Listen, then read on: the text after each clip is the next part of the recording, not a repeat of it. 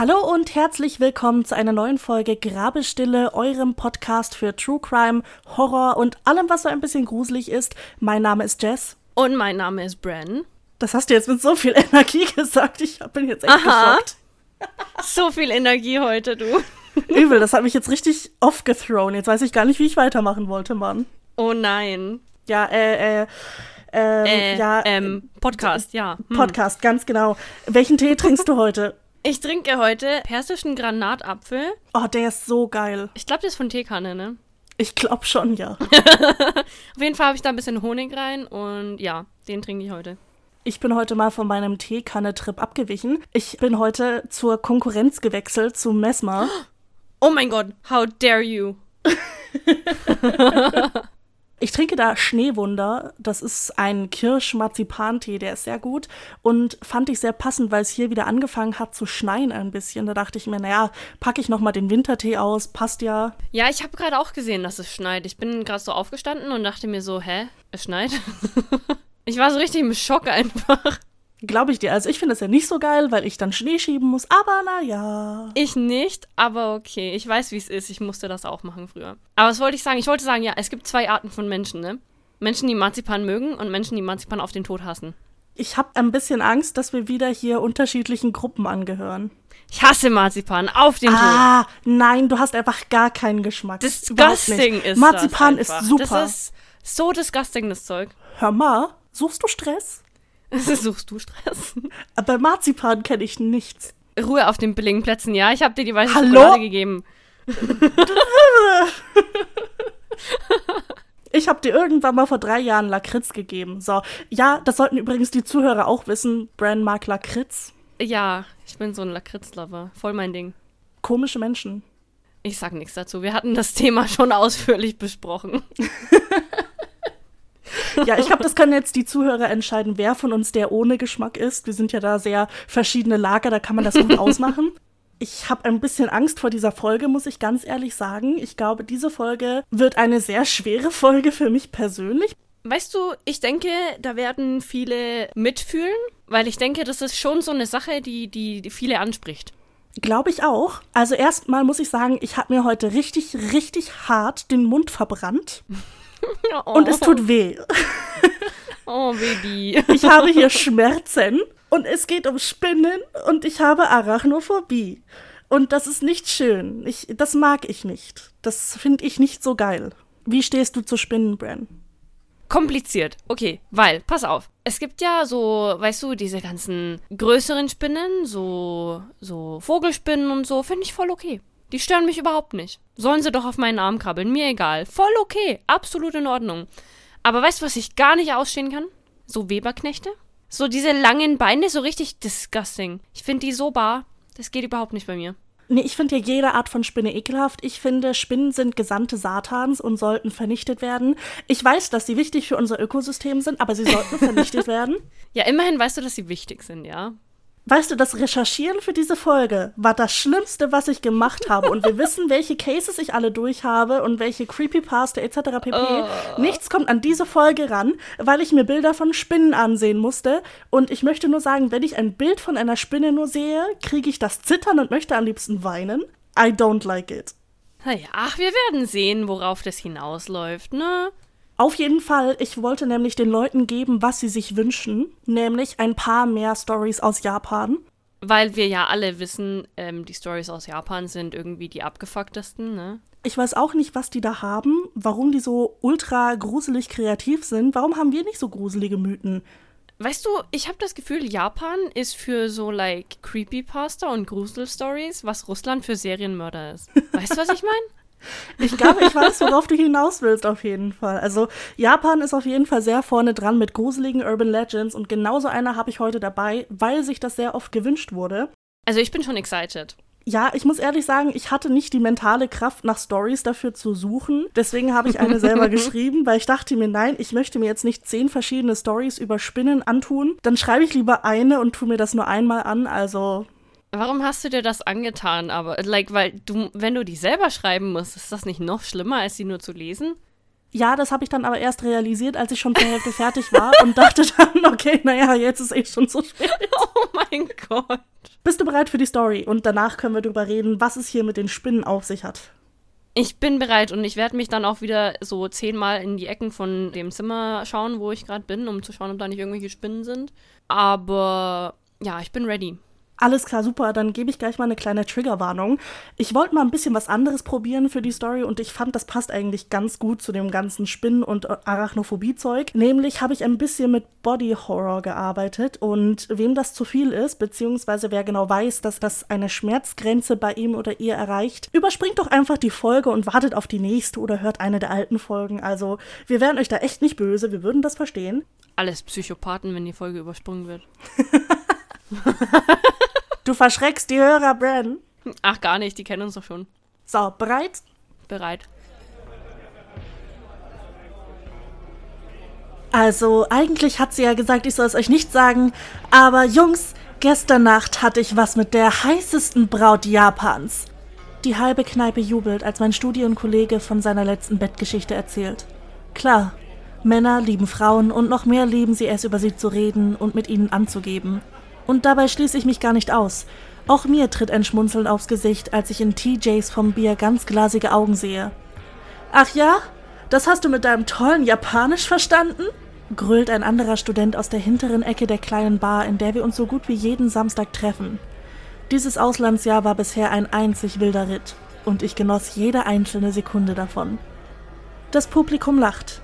Ich sehe mich um und merke, dass nur ein paar Frauen, die uns ab und zu in dieses Etablissement begleiten, peinlich berührt den Kopf schütteln. Verständlich, wenn man sich die sexistische Horde Testosteronträger ansieht. Halt die Schnauze, Sam! zischt TJ und hebt sein Glas mit so viel Ruck, dass dessen Inhalt beinahe über den ganzen Tisch schwappt. Das Mädel war die Bombe. Haare bis zum Hintern und Kurven, dass einem schwindlig wird. Und dann trug sie dieses sexy gelb-schwarze Haarband. Krasses Teil, Jungs. Wie hieß sie denn? fragt ein anderer Mann, der interessiert näher tritt. Und hat sie eine Schwester? Wieder brechen die meisten in wildes Gekicher aus.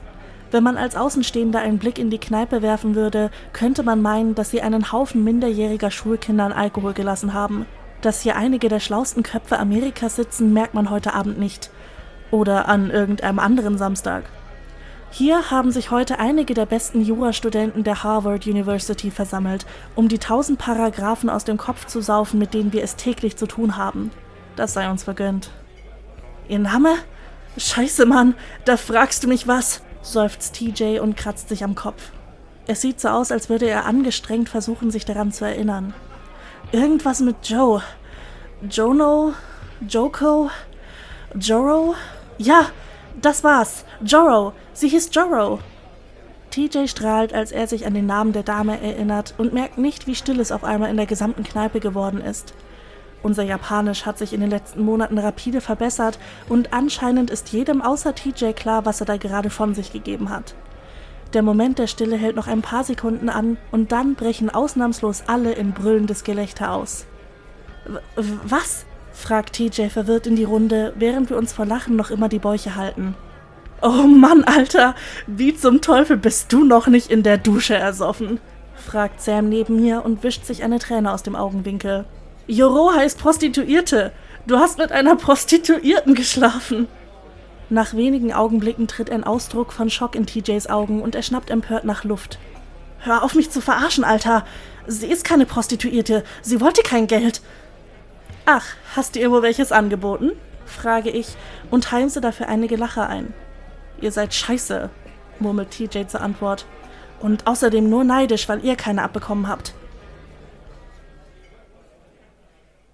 Danach ritten wir noch einige Zeit auf TJ und seinen schlechten Sprachkenntnissen herum.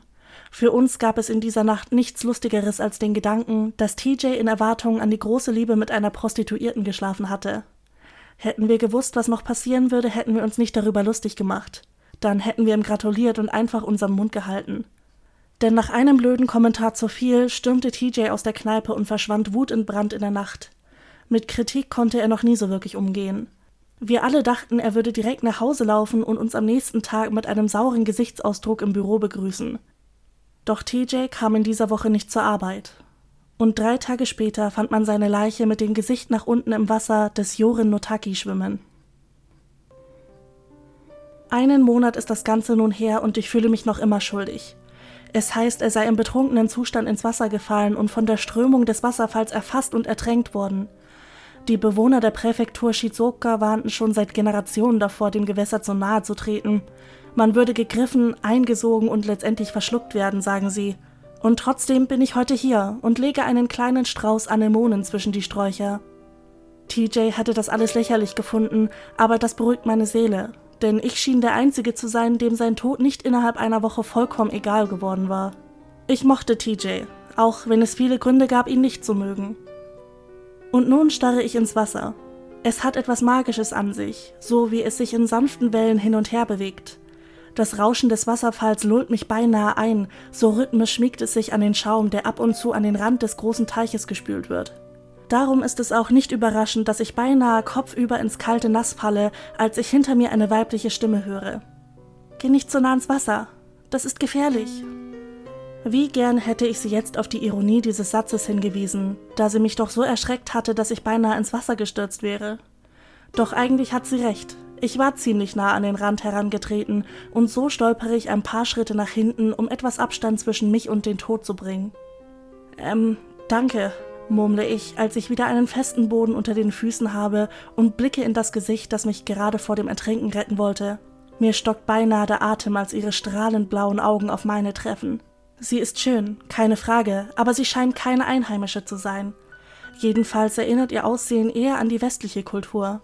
Strohblonde Haare bis zu den Schulterblättern und lange Beine, die sie in ihrem kurzen grellgelben Kleid mit schwarzen Streifen zur Schau stellt. Genau mein Typ, wenn man mich gefragt hätte aber das hat man nicht. Doch es kann nicht schaden, wenn ich mein Glück versuche. Ich bin Harland, sage ich und strecke meine Hand aus, um ihre zu schütteln. Sie macht keine Anstalten, die Geste zu erwidern und vollführt stattdessen eine leichte Verbeugung, so wie es hierzulande typisch ist. Gumo, sagt sie. Also doch eine Japanerin. Nett, dich kennenzulernen, Gumo. Was treibt dich hierher? Ich versuche locker zu klingen, doch sie macht mich nervös. Das passiert mir oft in Gegenwart schöner Frauen. Spazieren, antwortet sie. Die Gegend hier ist ganz schön. Ich mag den Wasserfall. Was machst du hier? Oh, na klar, hätte ich mit einer Gegenfrage rechnen müssen, doch das habe ich nicht und jetzt weiß ich nicht, was ich ihr sagen soll. Mein Freund ist letzten Monat hier ertrunken und ich glaube, ich bin nicht ganz unschuldig an der ganzen Sache. Willst du mit mir ausgehen? Nein, das ist kein guter Plan. Ist eine lange Geschichte, sage ich stattdessen und trete verlegen von einem Fuß auf den anderen. Na toll, Jetzt habe ich's bestimmt versaut. So dumm rumglucksen beeindruckt doch kein Mädchen wie sie. Zu meiner Überraschung kichert die junge Frau und hält sich dabei eine ihrer zierlichen Hände vor den Mund. Sie ist etwas blass, aber das sind hier so gut wie alle Frauen. Die würde ich gerne hören. Vielleicht beim Abendessen? fragt sie und klingt dabei kein bisschen verlegen. Ich auf der anderen Hand spüre, wie ich rot werde. Darauf war ich am allerwenigsten vorbereitet. Ja, ja, gerne, stottere ich und will mich am liebsten gleich wieder ohrfeigen. Wenn ich es jetzt noch versaue, werde ich mir das nie verzeihen. Doch Gumo lächelt mich nur verständnisvoll an und scheint in keinster Weise abgestoßen von meiner Unbeholfenheit. Nein, sie scheint diesen Auftritt sogar zu genießen. Soll mir nur recht sein. Hast du ein Handy dabei? Dann kann ich dir meine Nummer geben und wir. fange ich an, doch Gumo unterbricht mich. Ich besitze kein Handy, aber komm einfach heute Abend um sieben zu mir sagt sie, und bevor ich irgendwelche Fragen stellen kann, zieht sie einen kleinen Rucksack hinter ihrem Rücken hervor, den ich bis dato noch gar nicht bemerkt hatte, und steckt ihre Hand hinein. Kurze Zeit später zieht sie einen kleinen Zettel hervor und reicht ihn mir mit beiden Händen. Ebenfalls mit beiden Händen nehme ich den Zettel an. Es ist zwar keine offizielle Visitenkarte, wird aber bestimmt als solche behandelt, und ich habe mich heute schon oft genug lächerlich gemacht, indem ich die kulturellen Gepflogenheiten missachtet habe. Auf dem Zettel steht in feinen säuberlichem Kursiv eine Adresse, die mir auf den ersten Blick nicht bekannt vorkommt. Doch mit Hilfe von Google Maps würde ich das bestimmt rechtzeitig finden. Also um sieben? frage ich nochmal, nur um sicher zu gehen.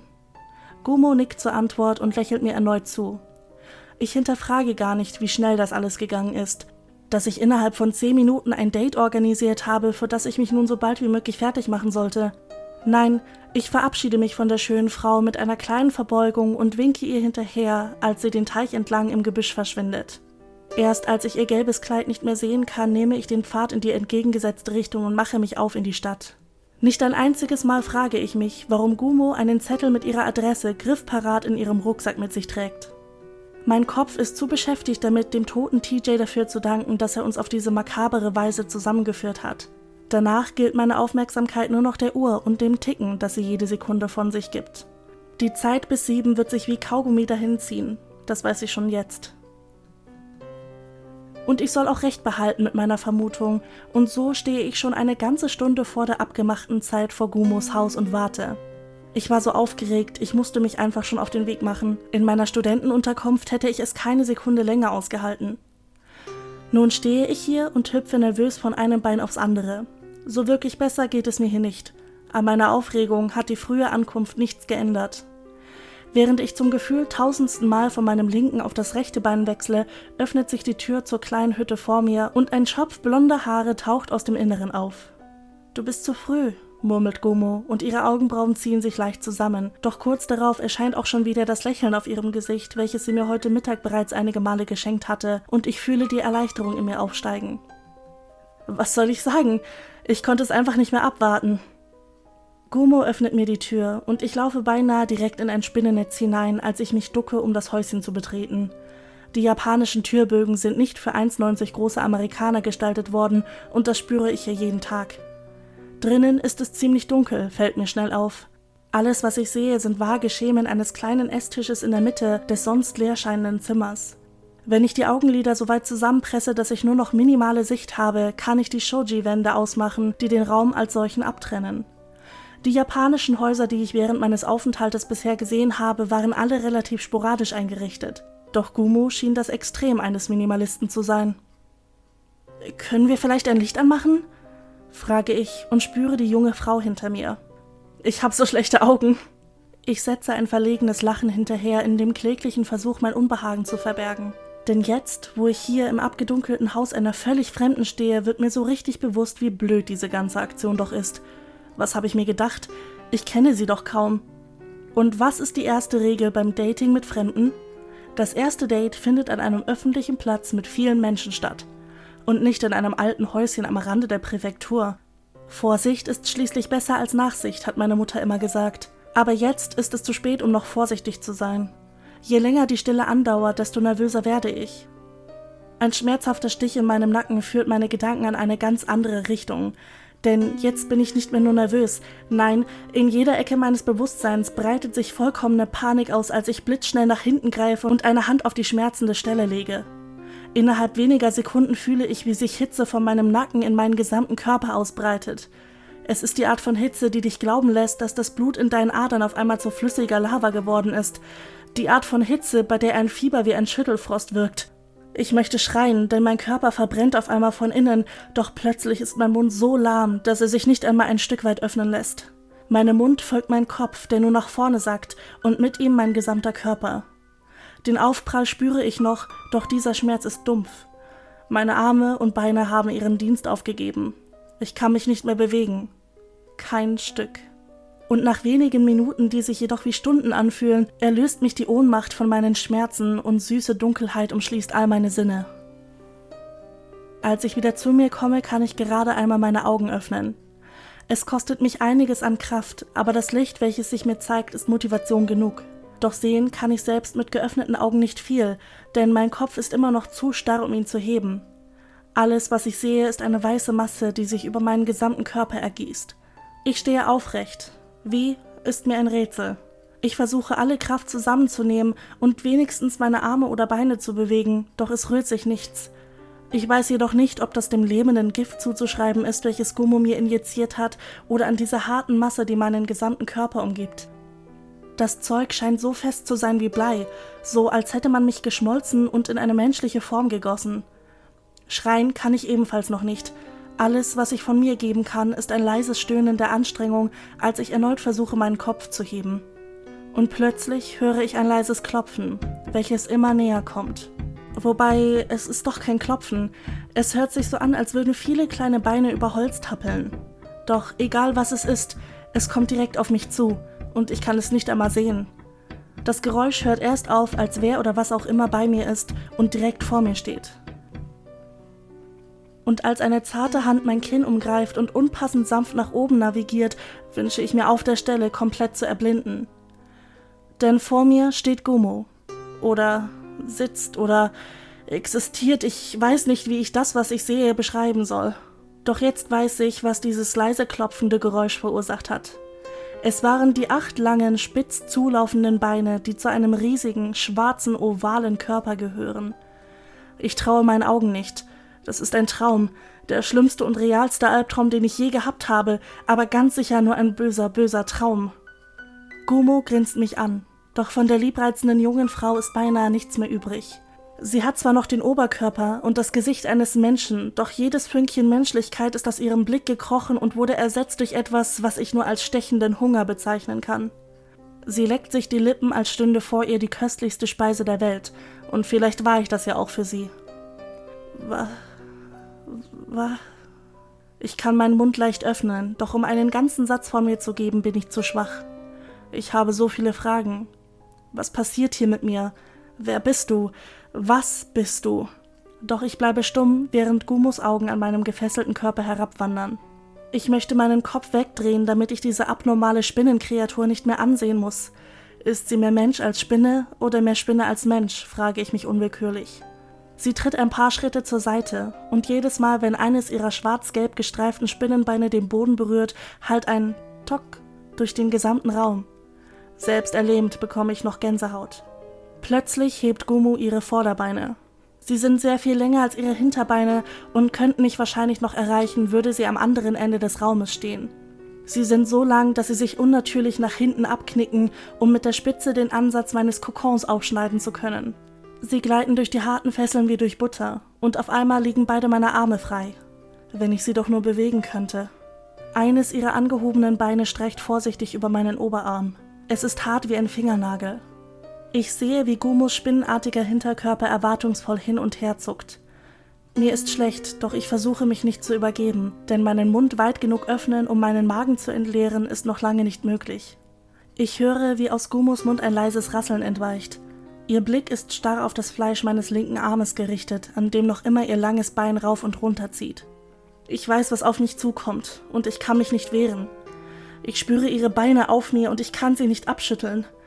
Ich sehe, wie ihr Mund meinem Arm immer näher kommt und ich kann nicht zurückschrecken, als sie mit einem Mal nach vorne zuckt und ihre Zähne in mein weiches Fleisch gräbt. Die Schmerzen, die daraufhin folgen, sind unbeschreiblich.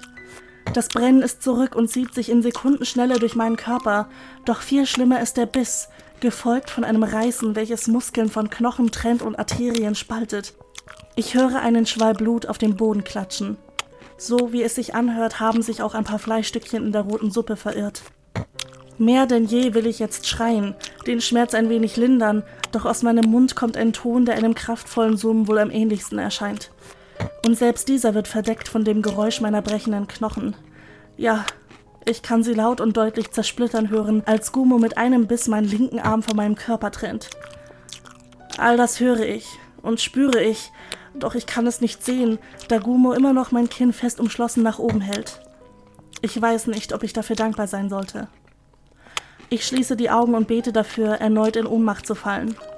Diese Schmerzen, der Gedanke an dieses zerfetzte Stück Fleisch, welches einmal mein Arm gewesen war, das alles ist viel zu viel für mich. Ich weiß, dass ich sterben werde. Warum dann nicht jetzt sofort? Es ist ihr Gift, welches mich wach hält, denke ich. Wie Adrenalin ist es durch meinen gesamten Körper gezogen und hält meine Organe und mein Gehirn auf Trab. Gumus Gesicht erscheint wieder vor meinem, in ihrem Mund hält sie die Hälfte meines Handballens und lächelt wieder so komplett emotionslos vor sich hin. Sie legt den Kopf in den Nacken und lässt das Fleisch in ihren Mund sinken, wo sie es schließlich ohne zu kauen verschlingt. Jetzt spüre ich doch die Galle in mir aufsteigen. Ihr Vorderbein wandert hinauf zu meinem Gesicht, wo sie sanft meine Wange berührt. Dann drückt sie fester und fester zu, bis die Spitze ihres Beines meine Haut durchsticht und ich sie auf meiner Zunge spüre. Ich kann nicht mehr beurteilen, wie sie schmeckt, denn als sie sich in meine Zunge bohrt und diese durch meinen geöffneten Mund nach draußen schiebt, bekomme ich das, was ich mir die ganze Zeit über gewünscht habe. Ich werde ohnmächtig. Ich spüre, dass mir meine Zunge genommen wurde, als ich aus meinem Dauerschlaf erwache. Nun kann ich nicht einmal mehr Worte formen, wenn diese biologische Narkose abebbt, Doch ich bezweifle so oder so, dass Worte mich vor dieser Spinnenkreatur gerettet hätten. Gumo muss spüren, dass ich wach bin, denn dieses ekelhafte Tappen auf dem Holzboden kommt zügig auf mich zu und plötzlich steht sie wieder vor mir, in ihrer ganzen Größe. Sie überragt mich um einige Zentimeter. Ihr Kopf muss sich nach unten beugen, um mir in die Augen zu sehen. Um ihren Mund ist noch immer das Blut ihrer letzten Mahlzeit geschmiert. Mein Blut. Ich würde ihr am liebsten sagen, dass sie aufhören soll zu lächeln, was in der Ernsthaftigkeit dieser Situation wie eine sehr lächerliche Bitte erscheint. Doch es macht mich verrückt, diese schöne Frau im Spinnenkörper und mit blutigem Mund lächeln zu sehen. Warum muss sie auch warten, bis ich wach bin? Hätte sie ihren Job nicht beenden können, als ich noch friedlich geschlummert habe? Hätte sie mich nicht im Schlaf komplett verschlucken können? Sie beugt sich nun zu meinem rechten Arm, und als sie den Kopf senkt, sehe ich ein gelb-schwarzes Haarband in ihren goldenen Locken stecken. Das erinnert mich an etwas, doch ich kann den Gedanken einfach nicht zu fassen kriegen. Als sie sich erneut an meinem warmen Fleisch labt, ist die Erinnerung sowieso schon wieder vergessen. Jetzt ist da nur noch Schmerz. Das Brennen ihres Giftes, welches mich die nächsten paar Stunden lang wach halten wird. Das Wissen, dass nun auch mein rechter Arm in ihrem Maul verschwindet. Und wieder kann ich nichts von mir geben, um die Schmerzen zu lindern. Ich muss sie aushalten und darauf warten, dass ihr blutgetränktes Gesicht wieder in mein Blickfeld tritt, um dort ihren letzten Bissen des Tages herunterzuwürgen. Innerhalb der nächsten Tage sollte ich herausfinden, dass sie es mag, wenn ich dabei zusehe, wie sie jedes meiner Körperteile einzeln verspeist. Sie genießt meinen gebrochenen Blick auf sich, wenn sie ihren Unterkiefer unmenschlich weit öffnet, um meinen Fuß in ihren Rachen gleiten zu lassen. Jedes Mal erwache ich aus der rettenden Ohnmacht, nur um die Qualen des Vortages erneut zu durchleben. Und jedes Mal, wenn ich die Augen öffne, wünsche ich mir, dass es nun endlich das letzte Mal gewesen ist. Ja, Spinnen, ne? Schon was Tolles. Ja, super. Absolut. Ja, also ich finde ja, meine Arachnophobie ist sehr begründet. Ich will jetzt nicht sagen, dass du recht hast, aber irgendwo ja schon. Also sorry, du kannst mir gerne zustimmen. also ich hätte jetzt persönlich einfach keinen Bock, von einem Spinnendämon gegessen zu werden. So, so persönlich, Präferenz, ne? Ich meine, sie ist zwar schon hübsch, aber. weißt du, ich wette mit dir, es gibt ein paar Leute da draußen, die sich denken, yes, Mommy. I mean, äh, warum, warum callst du mich so out? Ich meine, wenn da so eine schöne Frau dir so ein Date anbietet, also ich, ich würde da schon Ja sagen. Ich wäre da auch drauf reingefallen. Das ist es. Und weißt du, genau so kriegt sie dich. Genau so kriegt sie dich. Genau so kriegt sie uns. also immer in der Öffentlichkeit mit den ersten Dates, ja? Genau, das musste ich mit reinbringen, weil das haben wir jetzt schon oft genug wiederholt. Erstes Date vor allem, immer in der Öffentlichkeit. Ich kann es ja jetzt mal auflösen, worum es hier geht. Nämlich die Urban Legend, die ich mir rausgesucht habe, ist die Legend der Yorogumo. Ich entschuldige mein nicht vorhandenes Japanisch. Das ist okay. Wir können ja nicht alles können hier, ja? Das stimmt auf jeden Fall. Und ich muss sagen, obwohl ich Spinnen auf den Tod hasse, ich finde diese Yorogomo echt wirklich interessant. Schon ja. Also ich meine, ich finde es ganz interessant, wie die ganze Story halt ist. Weißt du, das sind solche Sachen, die sind so bekannt. Aber dann stirbt irgendwer und alle denken sich so, ja, nee, ist Zufall. Also ich meine, dort, wo die Yorogomo lebt, da ist sie auch sehr bekannt und da halten sich die Leute auch sehr von den Warnzeichen fern, sag ich mal. Ich habe aber mal so einen kleinen Abstecher in die japanische Geisterkultur allgemein gemacht, denn an sich, die Yorogomo ist eine echte Spinne. Also eine wirklich echte existierende Spinne. Ja, ja. Mhm. Der biologische Ausdruck für diese Spinne ist Nephila clavata. Muss ich die jetzt googeln oder sagst du mir, wie die aussieht? Ich sagte, wie die aussieht, google es nicht. Also ich finde, die sieht schon echt ekelhaft aus. Sie sieht aus, wie ich sie theoretisch beschrieben habe. Ein großer braun-schwarzer Körper mit gelben Punkten. Der Hinterkörper sieht leicht aus wie ein Trapez. Die Vorderbeine, die Fangbeine, die sind sehr viel länger als die Hinterbeine und die sind so schwarz-gelb gestreift, jedenfalls beim Weibchen. Also ich finde es sehr interessant, wie viel von diesem biologischen Aspekt doch wirklich auf die Yorogomo als Geisterwesen übertragen werden kann. Denn zum Beispiel ist es wieder so, das Weibchen ist sehr viel größer als das Männchen. Das finden wir in der Natur ja eigentlich recht oft. Auch wenn ich sage viel größer, die ist eigentlich nur bis circa drei Zentimeter groß. Das Männchen ist ungefähr so lang wie der Vorderkörper, also die Prosoma. Nicht sehr groß auf jeden Fall, aber groß genug, um mir Gänsehaut zu geben. Also schon so ohne Beine, ne? Schon, ja, ja. Weil, weil ich sehe so, so Bilder und denke mir so, nee, es sind keine drei Zentimeter, Bro. Also der komplette Körper ist drei Zentimeter lang. Die Beine können natürlich variieren, aber die Vorderbeine sind sehr, sehr, sehr viel länger als die Hinterbeine auf jeden Fall. Also so vom Aussehen her ist die eigentlich ganz süß. Ja, ich finde es halt schön, sie hat so schwarz-gelb gestreifte Beine und da kann ich mir einbilden, dass das vielleicht einfach nur eine Hummel ist, die sich zu einer Spinne verwandelt hat. Das gibt mir ein bisschen weniger. das gibt mir ein bisschen weniger Angst, aber naja. Oh. Und ich muss sagen, ich finde ja die Yorogomo als Geist super fucking hilarious. Also erstmal die Basics. Die Yorogomo gehört zu den Yokai und die Yokai gehören zu den Obake. Und ich habe mir mal diese Begriffe angeschaut, weil man hört ja vor allem Yokai sehr oft im Japanischen, wenn man sich mit den Urban Legends beschäftigt. Ich habe mal geschaut, was das denn überhaupt ist. Also ich fange mal mit der ganzen Oberkategorie an. Oh Gott, jetzt kommt. Ja, die heißen Obake und die werden auch Bakemono genannt. Und das sind die traditionellen Geister, Kobolde, Monster etc. der japanischen Kultur. Und die sind aufgeteilt in Yokai und Yurai. Die Yurai sind die, ich sag jetzt mal, rastlosen Geister der Verstorbenen. Also wenn Menschen zum Beispiel keine richtige Beerdigung bekommen haben oder Selbstmord begangen haben, dann werden sie zu Yurai und sind dazu verdammt, auf der Erde zu wandern. Die Yokai sind dann schon eher die anderen Figuren des japanischen Volksglaubens und die werden auch Mononoke genannt. Fun Fact: Prinzessin Mononoke war einer meiner liebsten Filme als Kind. Same. Und die sind allgemein eigentlich sehr gut mit Dämonen vergleichbar. Sie besitzen an sich übernatürliche Kräfte und es wird einem immer davon abgeraten, mit ihnen in Kontakt zu treten. Kann ich auch sehr gut verstehen. Obviously. Logisch. Mhm. Jetzt die Frage, wie wird eine Spinne Yorogomo zu einer Yokai Yorogomo? Sobald eine Yorogomo-Spinne 400 Jahre alt wird, wird sie automatisch Oha. zu einer Yokai Yorogomo. Wie kann so ein Ding denn 400 Jahre leben? Ja, das ist es, weißt du? Als jemand, der sich hier absichern muss, dass sowas echt nicht existieren kann, habe ich natürlich meinen Biologenmenschen gefragt, hey, wie alt werden Seidenspinnen? Denn die Yorogomo ist Teil der Seidenspinnenfamilie. Und er so, ja, ein paar Jahre vielleicht. Und ich so, also sicher keine 400 Jahre? Sicher keine 400 Jahre. Also ich muss das ganz spezifisch wissen jetzt, ja? Nicht so 100, nein, 400. Direkt 400. Der erste funny Fun Fact über die Yorogomo ist eigentlich schon der Name. Und das habe ich auch in der Story inkorporiert. Denn Yoro bedeutet wirklich Prostituierte und Gumo bedeutet Spinne. Das heißt, wortwörtlich übersetzt, heißt sie Prostituiertenspinne. Und ich fand das so lustig.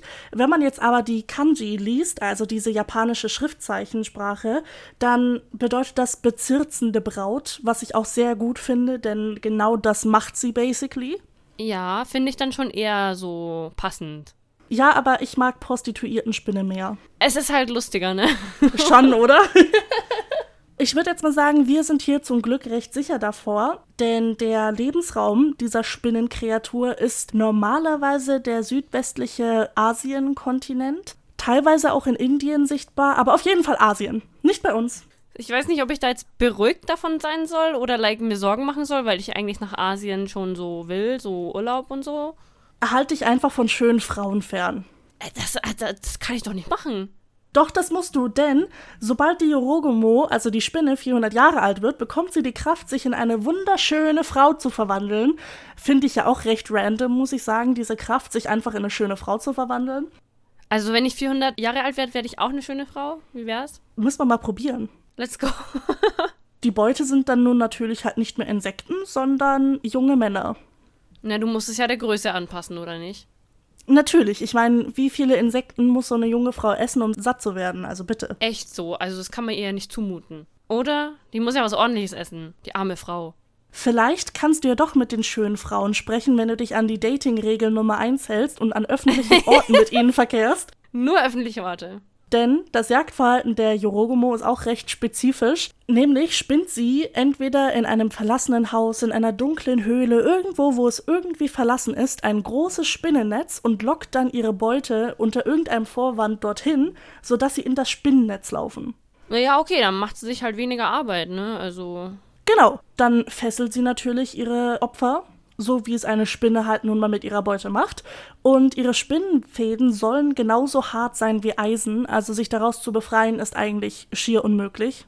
Muss ich Säge mitnehmen. Ich glaube nicht, dass dir das hilft. Ja, und dann kannst du eigentlich nur noch um den Tod beten, denn sie wird dich bei lebendigem Leibe verschlingen und sie wird dir zwischendrin einfach mal ein sehr, sehr schmerzhaftes Gift einflößen, damit deine Qualen einfach mal ein bisschen schlimmer werden, so als würde bei lebendigem Leibe gefressen werden nicht schon schlimm genug sein. Das Zeug soll wie Feuer brennen und dich einige Tage lang am Leben halten, egal wie schlimm dein Zustand ist, einfach damit sie ein paar Tage lang frisches Fleisch hat. Ja, aber okay.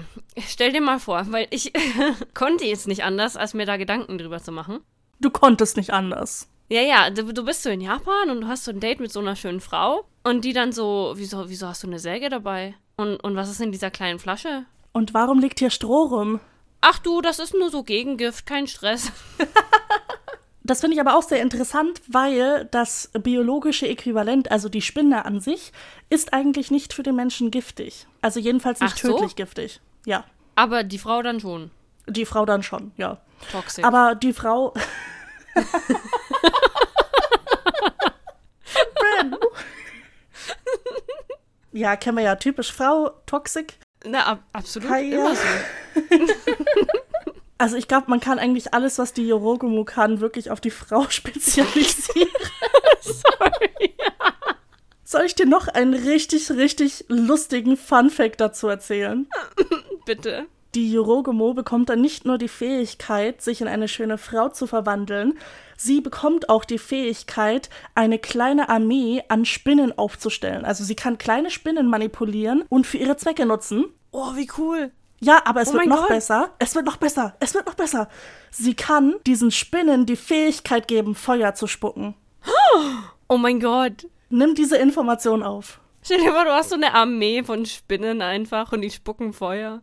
Das Lustige ist, die nutzt das auch gut und gerne für ihre Zwecke, denn normalerweise lebt sie eigentlich in Wäldern, also in dichtem Gebüsch, sage ich mal, oder in dunklen Höhlen, aber teilweise verirrt sie sich auch in die Großstadt und lebt dort in verlassenen Gebäuden etc. pp.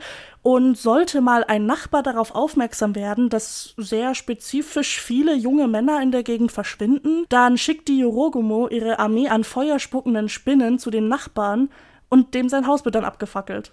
Oh mein Gott. How to get away with murder. Einfach alles verschwinden lassen. Niemand hat was gesehen. Und so kann es halt auch echt sein, dass sie jahrelang in einer Großstadt lebt und kein Schwein sich da irgendwas drüber denkt. Ich finde das hilarious. Ich muss schon lachen. Irgendwie bewundere ich die schon. Ja, es ist mein neues Idol. Ich möchte die Yorogumo werden. Mega, das ist mein Lebensziel.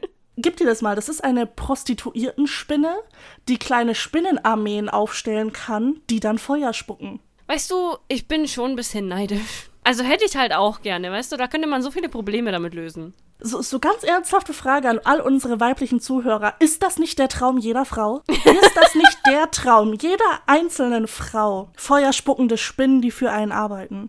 Hä, stell dir vor, du wirst so auf der Straße so gecatcalled und dann schickst du da so zehn so feuerspuckende Spinnen hin. Ja, und die, die handeln das einfach so für dich.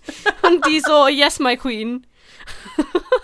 Es gibt natürlich in der japanischen Mythologie auch sehr viele, ich sag jetzt mal, lustige Geschichten über die Yorogumo. Vor allem über die mächtigste Yorogumo, die in der japanischen Mythologie existiert.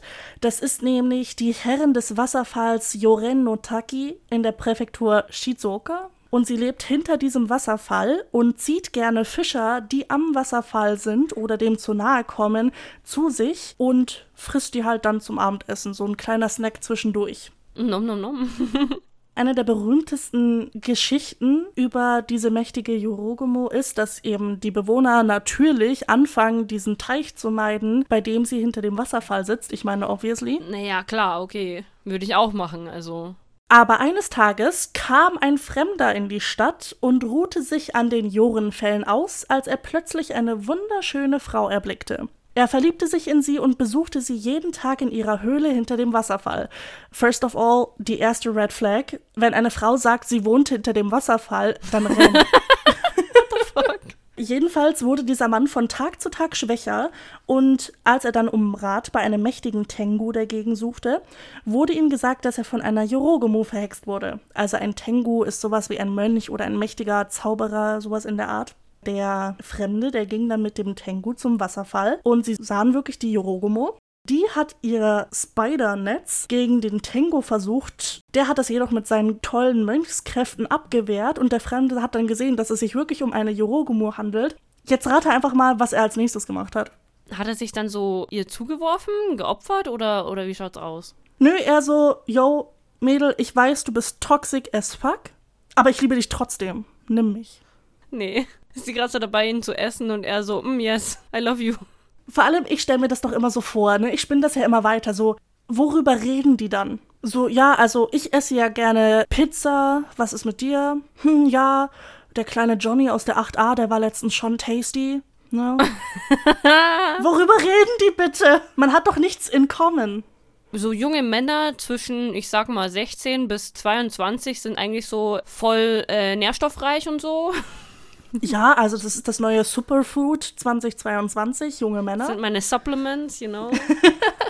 Also es gibt aber auch Geschichten, wo Männer einfach die Yorogomo richtig schön ausgetrickst haben. Da saß zum Beispiel auch mal einer neben diesem Teich und sie hat auch wieder von hinter dem Wasserfall ihr Netz ausgesponnen, um ihn zu kriegen. Und neben ihm war so ein abgehackter Baumpfahl und er hat dann das Netz an den Baumpfahl geklebt und sie hat dann den Baumpfahl zu sich hinter den Wasserfall gestoßen das wurde dann so ein Ding, was die alle gemacht haben. Die haben die einfach immer wieder Holzpfähle hinter den Wasserfall ziehen lassen. Die hatte dann einfach irgendwann keinen Bock mehr, so durch den Wasserfall hindurch irgendwas zu kriegen. Ich glaube, das war der Punkt, wo sie dann angefangen hat, wirklich auf die Straße zu gehen und Leute anzusprechen. Anzusprechen, so, hey, hast du ähm, Lust zu sterben? Ja, nee, die macht das ja so ganz tricky, so, hey, ein Abend zu zweit in meiner Höhle hinter dem Wasserfall, zwinker, zwinker. Mit einem leckeren Abendessen für mich. oh, nee.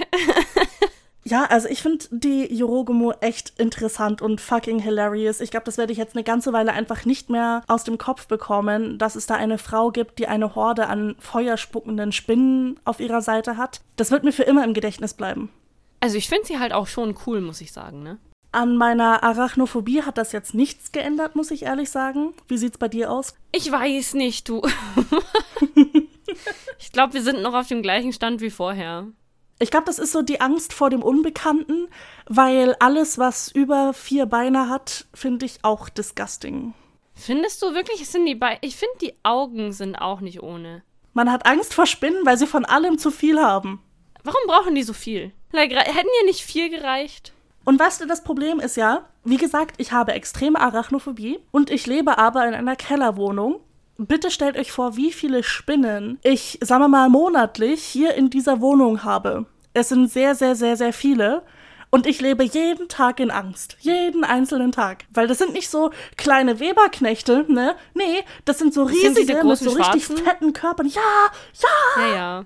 Mhm, ich weiß, was du meinst. Ähm, ist dir das schon mal passiert? Weil, weißt du, das passiert mir echt oft. Ähm, wenn ich zum Beispiel irgendwie in der Garage bin und mache irgendwas, like, äh, repariere irgendwas oder so, dann drehst du dich auf einmal so zur Seite, ne? Und so zwei Zentimeter von deinem Auge entfernt ist halt so eine Spinne an der Wand. Und du so, ähm. Also, du warst doch gerade noch nicht da, oder? Also, mm. Nein. Und diese Spinne ist einfach so groß wie dein, dein ganzer Schlüssel Ah. zum Beispiel. Und du denkst dir so, ähm, sag mal, also, oder du greifst so nach dem Lichtschalter und daneben ist einfach diese Spinne Nein, und du so. hör auf, hör auf. Ich schwöre Äh. Gott, nein. Hör auf.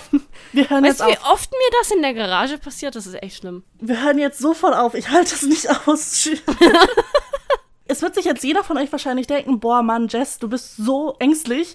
Das geht nicht. Spinnen, das ist, da hört die Freundschaft bei mir auf. Und wir gehen jetzt zu den Fun Facts. Sofort. Okay, Ich kann das nicht. Brandon, eine Zahl zwischen 1 und 24. 23. Oh, das ist eigentlich ein sehr interessanter Fun Fact, den ich erst neu dazugebracht habe. Hast du dir schon mal die Frage gestellt, wie viele Menschen es braucht, beziehungsweise wie viel Blut eines Menschen es braucht, um ein Schwert daraus zu machen?